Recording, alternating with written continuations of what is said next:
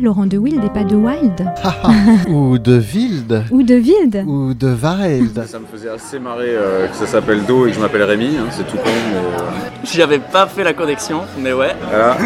Je pense que le son dit quelque chose de l'être humain. Yes, please. Thank you very much. Jazz Interview pour une rencontre avec un artiste de jazz. Passez un très bon moment sur Art District.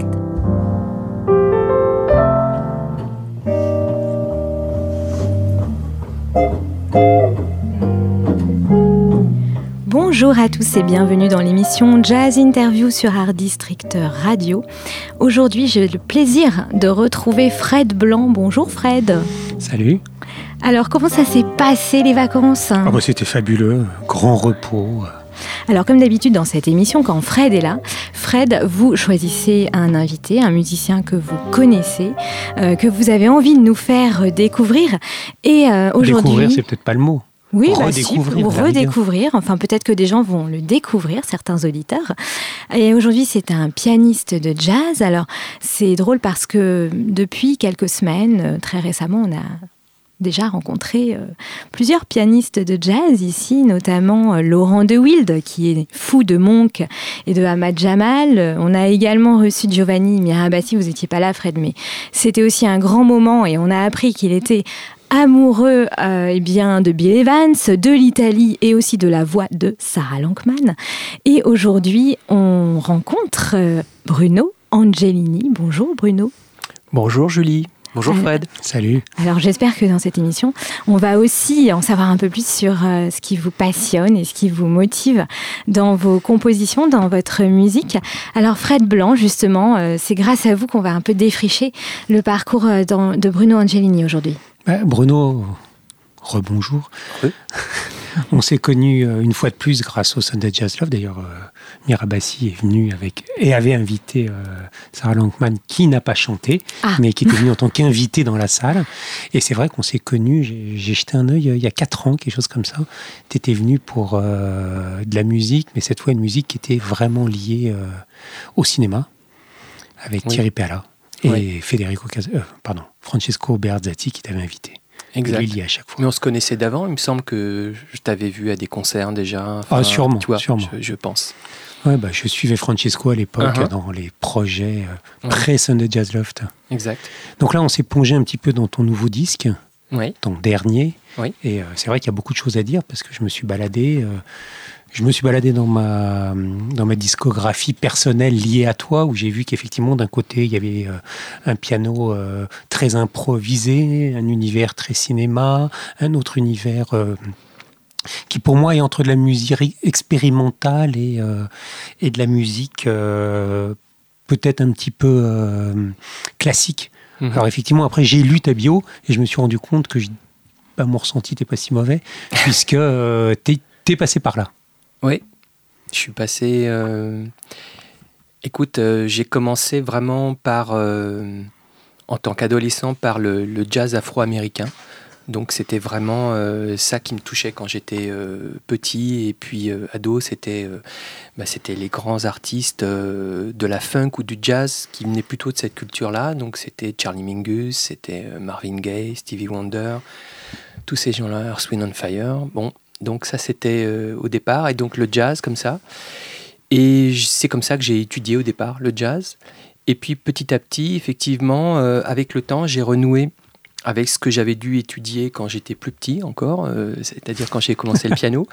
Du Et, euh, classique, je crois. Du classique, petit. du coup, voilà. Et, et puis effectivement, et puis, euh, et puis certainement bah, notre culture à nous, c'est-à-dire Debussy, Ravel, et puis, et puis les Russes, Stravinsky, compagnie, enfin, etc. Et puis après, la musique euh, contemporaine.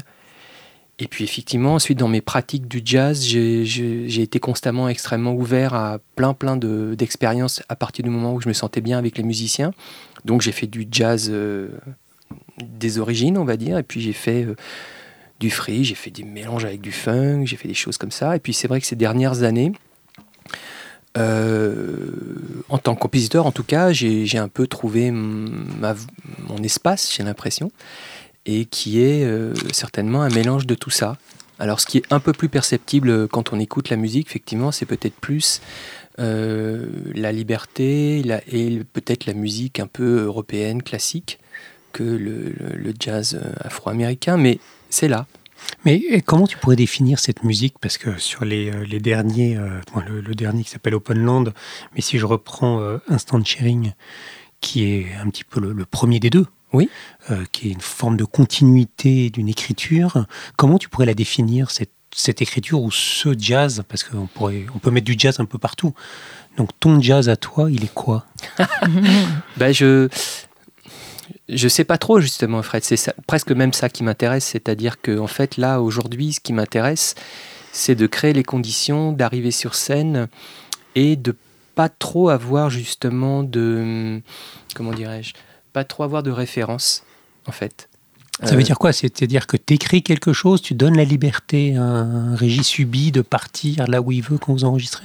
Oui, c'est-à-dire que j'écris des choses, bien entendu, je, je crois beaucoup à la, à la qualité euh, et au travail qu'on met dans les compositions, parce que je pense que c'est comme ça euh, qu'on met sur un certain état vibratoire les musiciens euh, à, qui on propose de les jouer. Et puis après, ce qui m'intéresse, c'est à la fois que les compositions soient belles et inspirantes, mais qu'en même temps, ça nous mette dans, dans un état où on a un petit peu moins d'habitude que dans des choses que je connais. En général, quand j'écris un morceau, si, si jamais je me rends compte que c'est quelque chose que j'ai déjà un peu fait ou, ou que je connais déjà, en général, je l'enlève. Donc je m'arrange toujours pour essayer de me retrouver dans des situations finalement où j'ai pas trop trop de d'habitude. Donc Alors, c'est compliqué, C'est hein. c'est une forme de prise de risque. Ouais, mais c'est ça qui me passionne. hein. C'est de vraiment de monter sur scène et, et d'avoir cette forme ouverte et de me demander ben, qu'est-ce qui va se passer aujourd'hui? Il y a tellement de possibilités avec ce que, avec les musiciens avec qui je suis, avec leur qualité, avec euh, les propositions d'écriture et de liberté que je leur fais que bien malin qui pourrait dire comment ça va tourner? Et il y a cette prise de risque et c'est ça moi qui me touche. Bah, on le revoit toi, dans, dans un autre disque que tu as fait qui est Léon Alone, Ouais. où euh, on est dans le travail de, de Sergio Leone et dans la musique euh, d'Ennio Morricone. Mhm. Et, euh, et puis il y a des moments où on glisse complètement dans ton univers. Et moi je me souviens quand je t'ai vu, c'était au Sunset, hein, si je dis pas de bêtises. Oui. Euh, t'étais là, t'étais debout sur ton. t'étais- Ah, tu cherchais pas. des nouveaux sons. T'avais, t'avais deux- t'avais- Seul sur t'a- scène. T'avais un Fender, je crois. si- J'avais aussi voilà. un Fender ouais, sur la Et droite. tu, ouais. et tu, ouais, avais deux, deux, tu jouais avec deux instruments en même temps. Et euh, dans la deuxième partie, tu avais invité Francesco. Oui. Encore lui, mince. Bah oui. Toujours lui, c'est pas possible.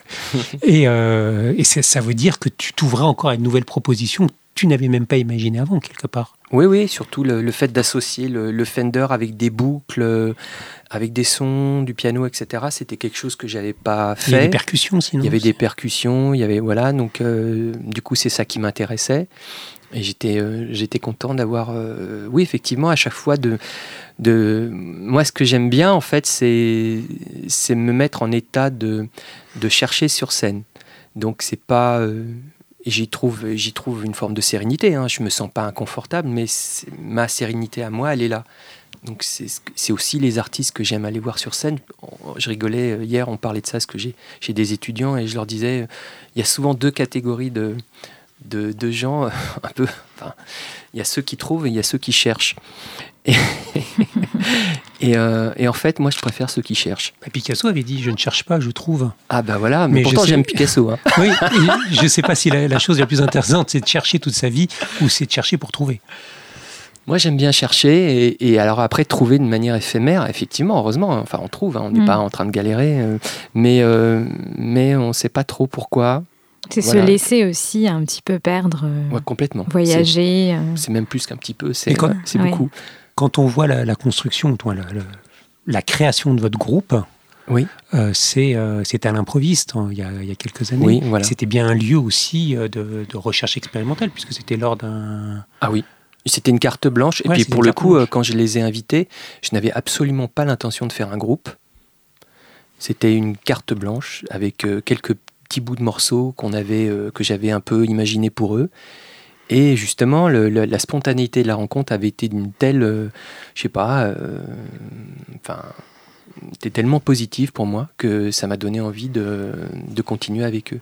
J'aimerais, j'aimerais bien savoir, parce que mon côté très néophyte de la musique, parce que malgré tout, même si j'organise des concerts ou que je suis à des concerts, j'ai la sensation de ne pas connaître grand-chose. Si euh, on voit Régis Subi, euh, Claude Chamitian Oui. et Édouard Perrault, qu'est-ce que ces trois personnalités t'apportent?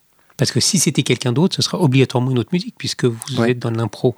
Donc est-ce que tu pourrais nous en dire un peu plus sur ces trois personnages? Ah oui, oui, oui, euh, très clairement. euh. Alors, euh, bon, il y a Régis, donc Ubi, qui est au violon et qui utilise énormément en direct aussi euh, de l'électronique, c'est-à-dire qu'il a la capacité de créer des boucles et des superpositions de sons. Donc, Comme de la guitare électrique, quelque part? Ouais, voilà. Et il fait ça magnifiquement bien, donc euh, y compris dans le disque. Et c'est ce qui, c'est ce qui, à mon avis, enfin, il est pour beaucoup dans la dans la sonorité du groupe, parce qu'il rajoute comme ça des couches comme ça. On a l'impression, j'ai parfois l'impression moi de jouer avec un orchestre à cordes. C'est extrêmement agréable. Et il est tout seul à réaliser cet immense travail. Donc c'est quelqu'un à la fois qui est, qui est un grand violoniste, un soliste hors pair, mais qui est aussi un, parce que c'est aussi un, compositeur, un organisateur de, climat, etc. Et, qui marche très très bien avec, euh, avec ce que je propose. Donc voilà, ça c'est Régis. Claude, euh, c'est quelqu'un qui fonctionne énormément euh, en binôme avec Régis. Ils ont énormément joué, donc il y a, une- il y a au côté il y a aussi un côté musique de chambre, parce qu'ils sont capables de jouer tous les deux à l'archet. Claude joue extrêmement bien de l'archet, ce qui est finalement assez rare euh, pour les contrebassistes de jazz. hein, il y en a, Mhm, mais mhm. c'est pas la majorité. Et donc, ils ont aussi, euh, souvent, ils, ils exposent des, des- des thèmes ensemble. Il y a cette possibilité-là aussi de faire grossir encore les climats, etc. Et puis, euh, après, dans son rôle, dans les morceaux, c'est quelqu'un de. Claude, c'est quelqu'un qui est tellurique, c'est-à-dire, c'est bah, la contrebasse. Il, nous emmène en bas, c'est-à-dire que bah, c'est lui qui pose les fondations, très, très souvent. hein, et euh, qui est très, très complémentaire avec Édouard Perrault qui lui a une batterie euh, extrêmement aérienne, extrêmement picturale, euh, très climateuse, et puis alors qui, a un souci profond de l'équilibre sonore du groupe. Et lui aussi, et comme Claude, tous les trois sont des leaders. Donc ce ne sont pas que des, musiciens qui s'intègrent dans des projets, ce sont aussi des gens qui écrivent de la musique, qui conçoivent des choses. Et je pense qu'ils ont un vrai sens euh, de l'orchestre euh, aussi, et, ils partagent vraiment, euh, disons, la responsabilité du fait que ça sonne, tout ça. Voilà. Alors après cette description séduisante, on a envie peut-être d'écouter un peu de musique. Ah bah, avec, grand, peut-être, avec grand euh, plaisir. Alors faire moi, j'ai- choisi, pause, j'ai Fred, choisi euh, le premier morceau de, de ton disque qui s'appelle Tree Song. Oui. Et j'ai la sensation que c'est presque un chuchotement d'un individu qui délicatement poserait la main sur l'épaule de quelqu'un pour lui raconter quelque chose de sucré. Voilà. Moi, c'est ce qui m'a fait penser. euh, c'est l'image que j'ai eue en écoutant cette, euh, ce morceau. Ouais. Tu veux que je te dise, euh, moi, pourquoi je l'ai écrit ou... Ah bah, avec grand Ah bah plaisir. oui, D'accord. oui. Euh, alors, c'est- c'est c'est- c'est lié à deux choses. C'est lié euh, au, au- au pianiste que j'adore, qui s'appelle John Taylor, et euh, qui était un grand, grand, grand pianiste anglais, et qui est décédé euh, il y a deux ans. Et euh, même si moi je le connaissais pas personnellement, tu sais, ce sont des gens qui t'accompagnent un peu toute ta vie, et ça m'a, ça m'a touché. Il y a eu une période où je l'ai énormément écouté. Il a un disque magnifique qui s'appelle Insight et qui est en piano solo. Et quand je l'ai écouté, j'étais euh, dans un genre de camp de camping, je me souviens, j'étais entouré d'arbres. Et donc, je ne sais pas, c'était d'une sérénité absolue. Donc, il y avait les arbres et cette musique merveilleuse de John Taylor. Et donc, en fait, euh, c'est pour ça que je l'ai appelé Tree Song, parce que c'était à la fois une double dédicace, parce que j'aime beaucoup les arbres. J'ai l'impression qu'ils sont un peu en danger en général. Et puis j'avais envie aussi de, de témoigner de mon affection pour John Taylor. Donc voilà, j'ai mis tout ça ensemble, dans ce souvenir-là notamment de cette semaine où je l'ai énormément écouté, entouré d'arbres. Donc je suis pas si loin quand je parle Non, de c'est quelque chuchotement. chose de très doux, c'est quelque chose de... Le voilà. bruissement des arbres. alors. Exactement. Donc on va écouter tout de suite Tree Song de l'album Open Land.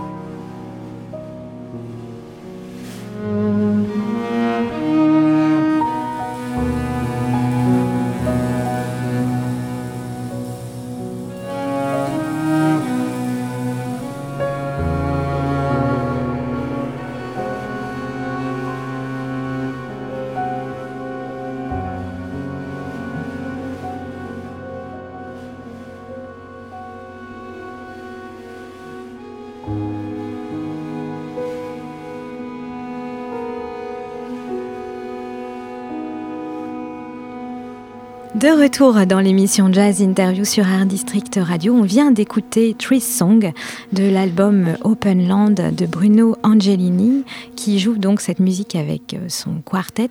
Bruno Angelini, vous avez euh, répété à plusieurs reprises le mot sérénité dans la première partie de cette émission pour décrire votre musique.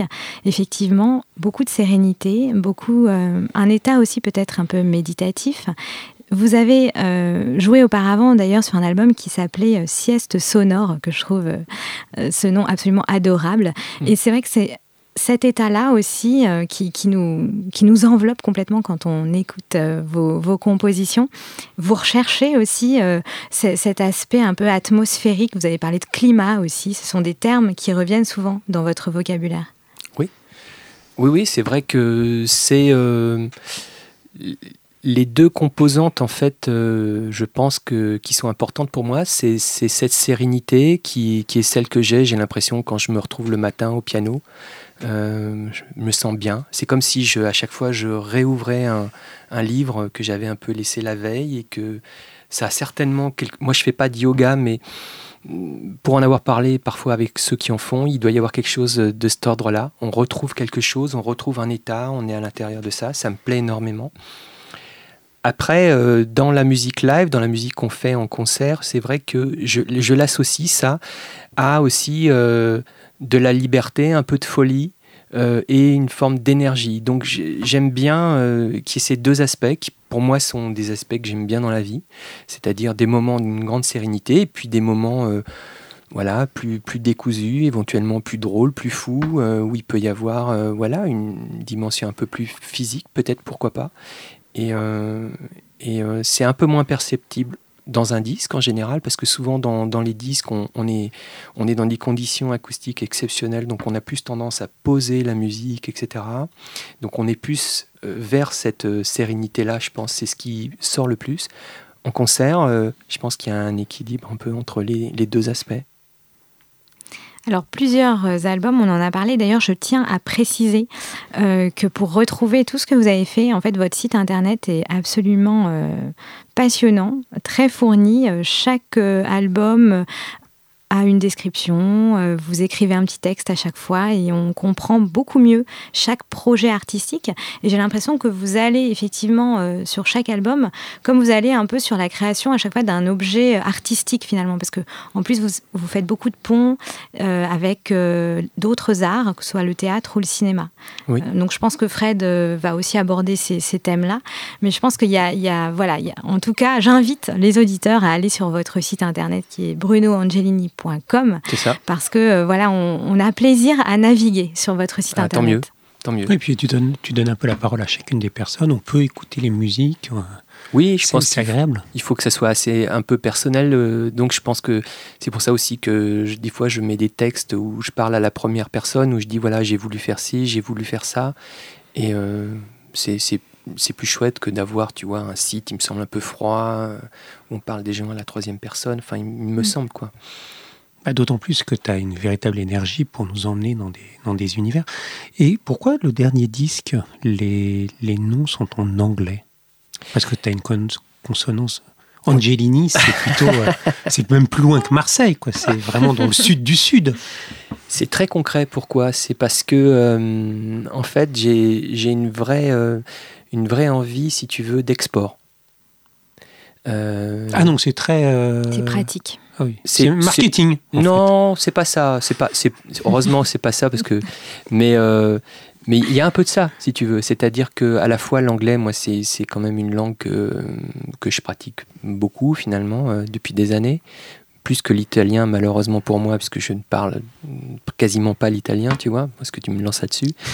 Euh, et puis là, l'idée effectivement, c'est c'est que nous, les Français, très souvent, on souffre un peu euh, paradoxalement du fait qu'il y a eu tellement de, choses culturelles dans notre pays depuis une cinquantaine d'années, ce qui est une vraie chance pour nous.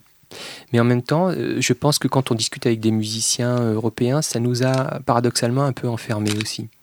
Et donc, on a tendance un peu à rester là, chez nous, et euh, par rapport à des Italiens, justement comme Francesco, tu vois, ou des gens d'autres que je connais, ou des Allemands qui voyagent énormément, qui voyagent beaucoup plus. Et euh, c'est vrai que moi, je- je- j'ai envie un peu de- d'aller à la rencontre des publics, pas qu'en France. Et donc, ça m'est arrivé. À chaque fois que ça m'est arrivé, j'ai trouvé ça un vrai bonheur. Alors pourquoi dans Léon Alone, Mhm. tu les as mis en italien?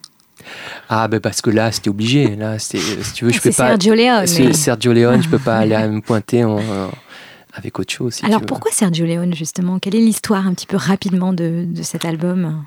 Ah bah, euh, bah, une émotion en fait, c'est un peu à double échappement, c'est-à-dire j'étais très fan moi de ça quand j'étais petit, parce que je suis plus vieux que vous, hein. j'ai vu ces films quand ils sont sortis, et euh, petit, et je pense que la musique euh, de d'Ennio Morricone à l'époque, pour moi, euh, petit garçon, c'était quelque chose qui m'a énormément touché. Et puis il y a quelques temps, il y a 4-5 ans, du coup je sais plus exactement, je- un matin, je me rappelle, je me fais une pause et puis euh, je m'assois sur mon canapé, je j'ouvre la télé et je tombe sur une scène euh, d'Il était une fois dans l'Ouest avec Logia Cardinal qui arrive dans une gare. Et puis euh, et puis la musique etc et je me suis mis à pleurer comme une madeleine. Mais alors euh, je me suis dit mais qu'est-ce qui m'arrive là?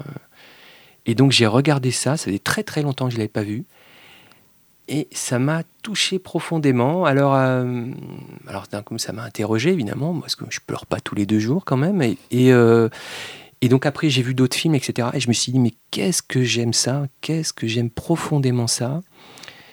Et puis, euh, je me suis demandé pourquoi. Alors, il y a des thèmes, il y a des choses, il y a une vision de la vie de Sergio Leone qui est certainement un peu parallèle à celle que j'ai moi. Pas forcément d'un grand optimisme. Et en même temps, il y a cette musique céleste d'Ennio Morricone qui vient un peu euh, adoucir tout ça. Et euh, je pense que j'ai eu envie d'utiliser cette émotion, parce que c'est un peu comme ça que je fonctionne. Je me suis dit, j'ai une grande émotion, je vais, je vais essayer de, de m'en emparer et de faire quelque chose. Donc je fais un disque certainement qui à la fois traite de Sergio Leone, et puis certainement aussi euh, une forme de retour à mon enfance, un peu entre quelque chose de mélangé comme ça, j'ai l'impression. Donc euh, c'est très très intime. Et, Euh, et donc le cinéma, le cinéma est quand même assez important. Très important. Quand, ouais. quand, quand, tu étais venu au Sunday Jazz Loft, Oui. c'était aussi le cinéma que vous racontiez en musique. Ouais. Je voulais te faire une petite, petite surprise parce que j'ai ressorti le, le programme du quatrième Sunday Jazz Loft. Oui. Je vais peut-être pas lire en entier, mais euh, un petit bout de l'introduction, c'était euh, mais le lancement de l'album Open Gate en hommage au cinéma. Thierry Péala laissait vibrer sa voix pleine de vie. Bruno Angelini domptait son piano et Francesco dressait ses instruments face au public. Faire de la musique de film alors, non? Ah oui, ben ça m'est arrivé, Ouais. ça m'est arrivé, ça me plaît énormément. En fait, euh, j'a- j'arrive plus trop à faire de la musique pour faire de la musique. Voilà. Depuis. Donc il euh, faut une émotion ou une histoire. Ouais. Il faut quelque chose. Et c'est vrai que du coup, euh, moi j'ai remarqué quand même qu'il y a beaucoup d'albums qui sont liés à des projets justement artistiques Oui. euh, qui ont été faits en commun avec euh, euh, le théâtre, euh, le cinéma. Notamment, vous avez fait euh, une musique sur, sur une histoire tragique, Oui. celle de deux étudiants Allemands, oui. qui donc vont en pleine Allemagne nazie distribuer des tracts donc hostiles au régime nazi dans la cour de leur université. Ils vont être condamnés à mort. Ils s'appelaient Sophie et Hans Scholl. Donc ça, c'est une histoire quand même très forte. Oui. Et vous avez euh, donc décidé, enfin je ne sais pas comment ça s'est passé, mais vous avez collaboré à, ce, à la mise en musique de, de cette, euh, de cette histoire. Oui. Oui, parce que j'ai eu envie de, de travailler avec Daniel Erdmann, qui est un super saxophoniste euh, voilà, allemand, qui habite en France. Et on, on avait effectivement envie de, de, de faire autre chose que de la musique ensemble, enfin quelque chose. Donc on, on a eu cette idée, parce que c'est vrai qu'en France, on ne connaît pas du tout ça. Nous, euh, évidemment, on, on a entendu parler de notre résistance à nous. Mm.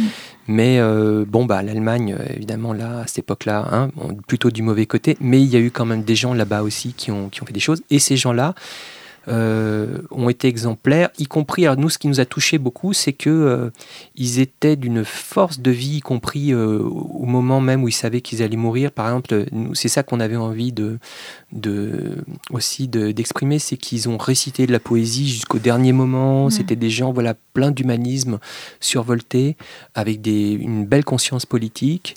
Et puis c'est vrai que ces derniers temps, on a tous constaté, constaté que bah, en Europe, euh, au Brésil, aux États-Unis, c'est pas en train de s'arranger plus que ça, on va dire, en termes euh, de contexte politique. C'est ce que j'allais dire. Vous êtes vraiment très sensible aussi, finalement, à ce qui se passe, euh, aux énergies, disons, euh, qui, qui, qui, sont là autour de nous et, et qui vont faire qu'un peuple, justement, va réagir de telle ou telle façon. Et aujourd'hui, effectivement, on est dans une période assez tendue. Oui, on le sent tous, je pense. Ça, ça vous impacte en tant qu'artiste Ah oui. Oui, on est. Alors après, on a. Moi, j'alterne un peu entre deux, deux façons de réagir. C'est-à-dire que soit je, je, fais un disque comme Open Land et, et j'essaie quelque part de me dire on, on, va, on va se faire du bien. Hmm. C'est dur. Et ça fait du bien ce disque. Et, euh, et, on va créer un, voilà, un espace de douceur pour un peu euh, voilà, s'apaiser, comme on disait. Et j'en ai besoin parce que si on est tout le temps en train de, penser à tout ce qui se passe, et je trouve ça assez compliqué. Hein, c'est quand on est sensible. Ce qui montre qu'à chaque fois qu'il y a des grandes histoires, les gens contenus, c'est il y avait de l'art quelque part, de la poésie. Bah oui. Tu le disais tout il y a des réactions. Ouais. C'est vrai que dans les camps de concentration ou ailleurs, c'était pareil. On voyait ces gens qui euh, se mettaient à peindre, oui. qui récitaient des poèmes. Et c'est un peu dans, le, dans cette même résonance que alors là, c'est carrément, oui, un cran au-dessus, évidemment. Là, ils sont carrément. Euh, mais, euh, mais c'est vrai que, oui, je, prends, je, je discute souvent avec, euh, avec mes amis musiciens, et puis je pense que c'est pareil pour vous aussi, qui, qui qu'on soit. on, est, on est quand même touché par ça en ce moment. Alors. comme je disais, des fois, soit on réagit en, essayant de se faire une parenthèse, soit effectivement, là c'est le cas avec Daniel, on, on, participe sans vouloir donner de leçons, mais en, simplement, il nous semble qu'en évoquant ça, euh, on participe au fait de, dire bon, bah quand même, euh, il y a des gens qui ont été exemplaires, il y a, des moments dans l'histoire qui sont euh, pas très positifs. Il s'agirait de quand même pas l'oublier, ça peut vite nous retomber dessus. quoi. Oui, mais là, quand tu fais ça, c'est plus un acte de mémoire qu'obligatoirement un rappel qu'aujourd'hui c'est similaire. Tout le monde ne le verra pas. C'est vrai, je, je, mais je me, je me, je peux pas, euh, si tu veux, euh, dans un spectacle musical avec toute la sensibilité que ça peut avoir, tu vois ce que je veux dire. Je, ne hmm. peux pas arriver et porter la parole en disant euh, faisons attention, faites attention. Puis moi, je, qui suis pour dire ça, tu vois ce que je veux dire? Je, j'espère simplement qu'il y a des gens qui, euh, entendant une histoire exemplaire, quand même, euh, euh, peuvent faire un parallèle. Je pense qu'en ce moment, on fait quand même pas mal de parallèles. Même les hommes politiques en font, tu vois? Donc, hmm. Trop des fois, oui. Parfois, oui, pour instrumentaliser peut-être aussi. Voilà. mais, mais néanmoins, c'est un peu dans toutes nos hmm. têtes quand même. Hmm. Alors si on revient au fil rouge de cette émission qui est quand même l'album Open Land, donc votre dernier album en date, Bruno Angelini, euh, je crois Fred que vous aviez envie de nous faire écouter un deuxième titre. Alors c'est au euh, milieu du... Euh, ça s'appelle Inner Blue, c'est le numéro 5 et là je l'ai choisi parce que au début, tout est très calme. Et là, on a, ça démarre calme. Et il y a une genre de vibration centrale. Je crois que déjà les, deux morceaux d'avant sont un petit peu comme ça. Mhm. Et on sent comme ça une une dynamique, une puissance qui monte et qui nous embarque. C'est un peu ça que j'avais envie de, de faire écouter à nos camarades. Aux, Parfait. aux auditeurs. Aux auditeurs, c'est comme ça qu'on dit, je crois, à la radio. C'est comme ça qu'on dit à la radio, tout à fait, non, camarades, ça marche pas. non, on parlait politique. oui, c'est ça, c'est ça. donc, on va tout de suite écouter ce deuxième titre de l'album Open Land qui s'appelle donc Inner Blue. Et on se retrouve juste après.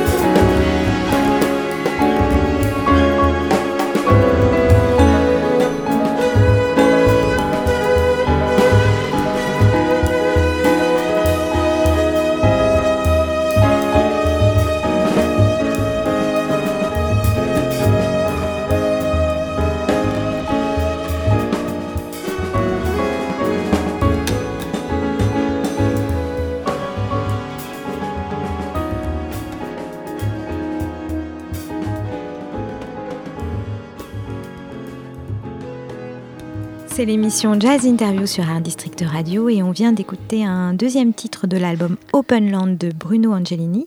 Ce titre s'appelait donc Inner Blue. Peut-être euh, un petit mot sur ce deuxième titre alors. Disons qu'entre le premier disque et, euh, et celui-ci, Instant Sharing et Open Land, j'avais envie euh, qu'il y ait une dimension plus rythmique aussi, même si euh, c'est vrai que le, on va dire que le son de l'orchestre, il est un peu axé comme ça sur l'espace, la sérénité. Euh, mais j'avais aussi envie de, de ça, donc euh, j'ai cherché en fait à, à ouvrir comme ça des espaces euh, dans des morceaux qui n'étaient pas forcément partis comme ça. C'est parce que justement ça crée un peu des, surprises et c'est un peu ce qui se passe dans la mise en scène de ce morceau, avec un début finalement euh, voilà extrêmement posé et puis les mêmes éléments sont repris avec des disons des euh, des interventions rythmiques qui notamment sur scène nous amènent assez loin. Donc c'était c'était un peu pour ça, c'était pour créer des surprises. Euh, c'est effectivement une question qu'on pose un petit peu à tous les artistes qu'on rencontre dans cette émission. S'ils ont un souvenir marquant, euh, que ce soit une rencontre ou, ou bien un morceau qu'ils ont écouté un jour euh, ou un, un morceau qu'ils ont joué sur scène, voilà, qui, ont, qui ont pu marquer le parcours, Oui. votre parcours du coup.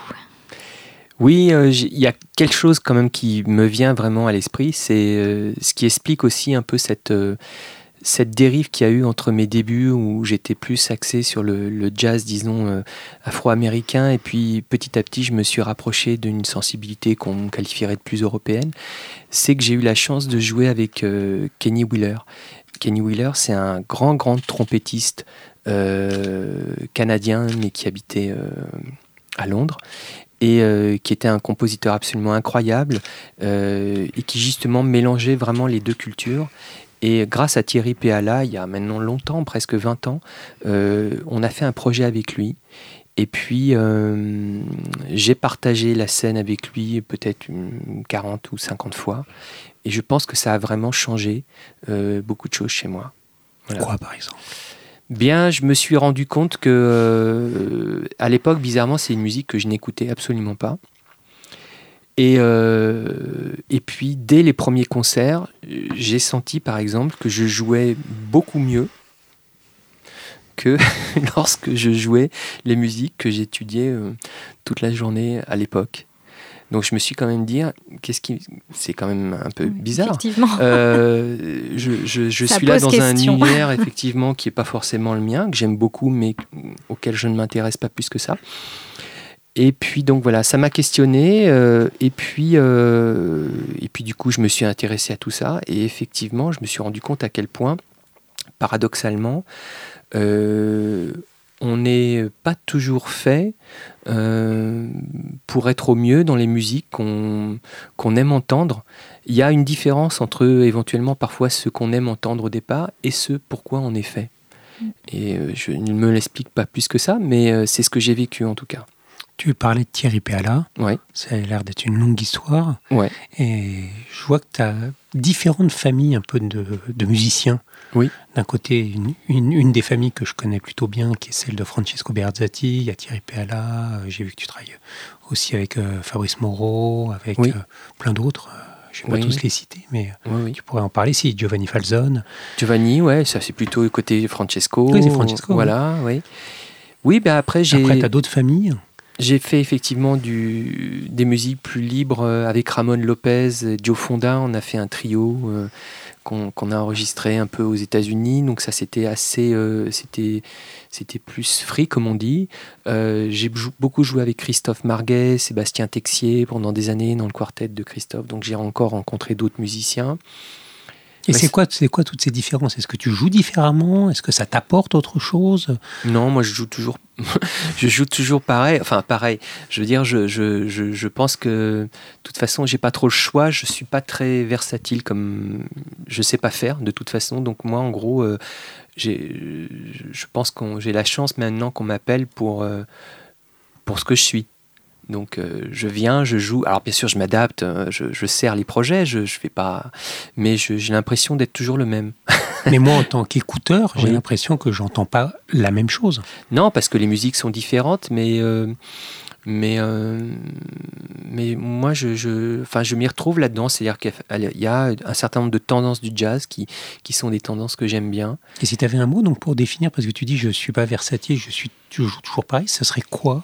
Son nom Ah Non, mais moi, j'y connais Il est rien. donc je serein, veux il est savoir. serein. Non, non. Écoute, je sais pas, tu sais, c'est, euh, c'est, c'est- ce sont des années de, de construction d'un, d'un langage, d'un univers, d'une façon de s'exprimer, euh, qui sont le résultat justement des collaborations. Moi, je suis toujours très sensible. J'ai énormément appris en jouant la musique des autres. J'ai énormément appris en cherchant à faire moi-même de la musique. J'ai énormément appris en observant euh, mes amis, en observant ma femme, en observant mes enfants. Enfin, tu vois, donc euh, je pense que quand je pose une note sur le piano, je, je pense que à plus de 50 ans maintenant, je- j'espère que je transmets un peu tout ça. Toi aussi, 50 ans. Bah Plus. oui, plus, ouais. Ouais. Donc, euh, tu vois, donc. Et puis j'ai l'impression que c'est moi, quoi, en fait. Euh, Là, je. Dans Là, je, vais, je vais mieux comprendre la prochaine fois que j'écouterai. Oui, moi aussi. Après, bien sûr, les musiques sont différentes. Là, bien, dans quelques jours, je vais, je vais faire un, un remplacement dans un orchestre. Euh, Bon, voilà, euh, selon les orchestres, je vais jouer dans le l'orchestre de Régis Subi aussi euh, le 26 Mhm. et euh, 26 février 26 euh, janvier Le Jean- 26 janvier, janvier. Et là, tu vois, par exemple, la, la musique est extrêmement écrite.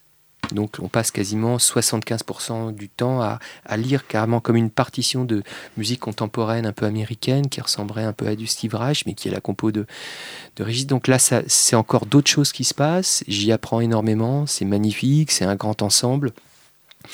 Donc, c'est, euh, j'espère avoir l'occasion un jour de travailler avec des danseurs. Je ne sais pas. Enfin, tout ce Tu as que- écrit la musique de film ici. j'ai écrit un aussi. peu pour le, le cinéma. Je, je suis en train de, de transformer mon piano ces derniers temps en mettant des capteurs dessus pour faire, euh, pour les mélanger à l'électronique. Bref, comme je vous le disais en début d'émission, je m'arrange un peu toujours pour me mettre euh, dans des situations où, euh, où je- j'ai moins de- d'habitude.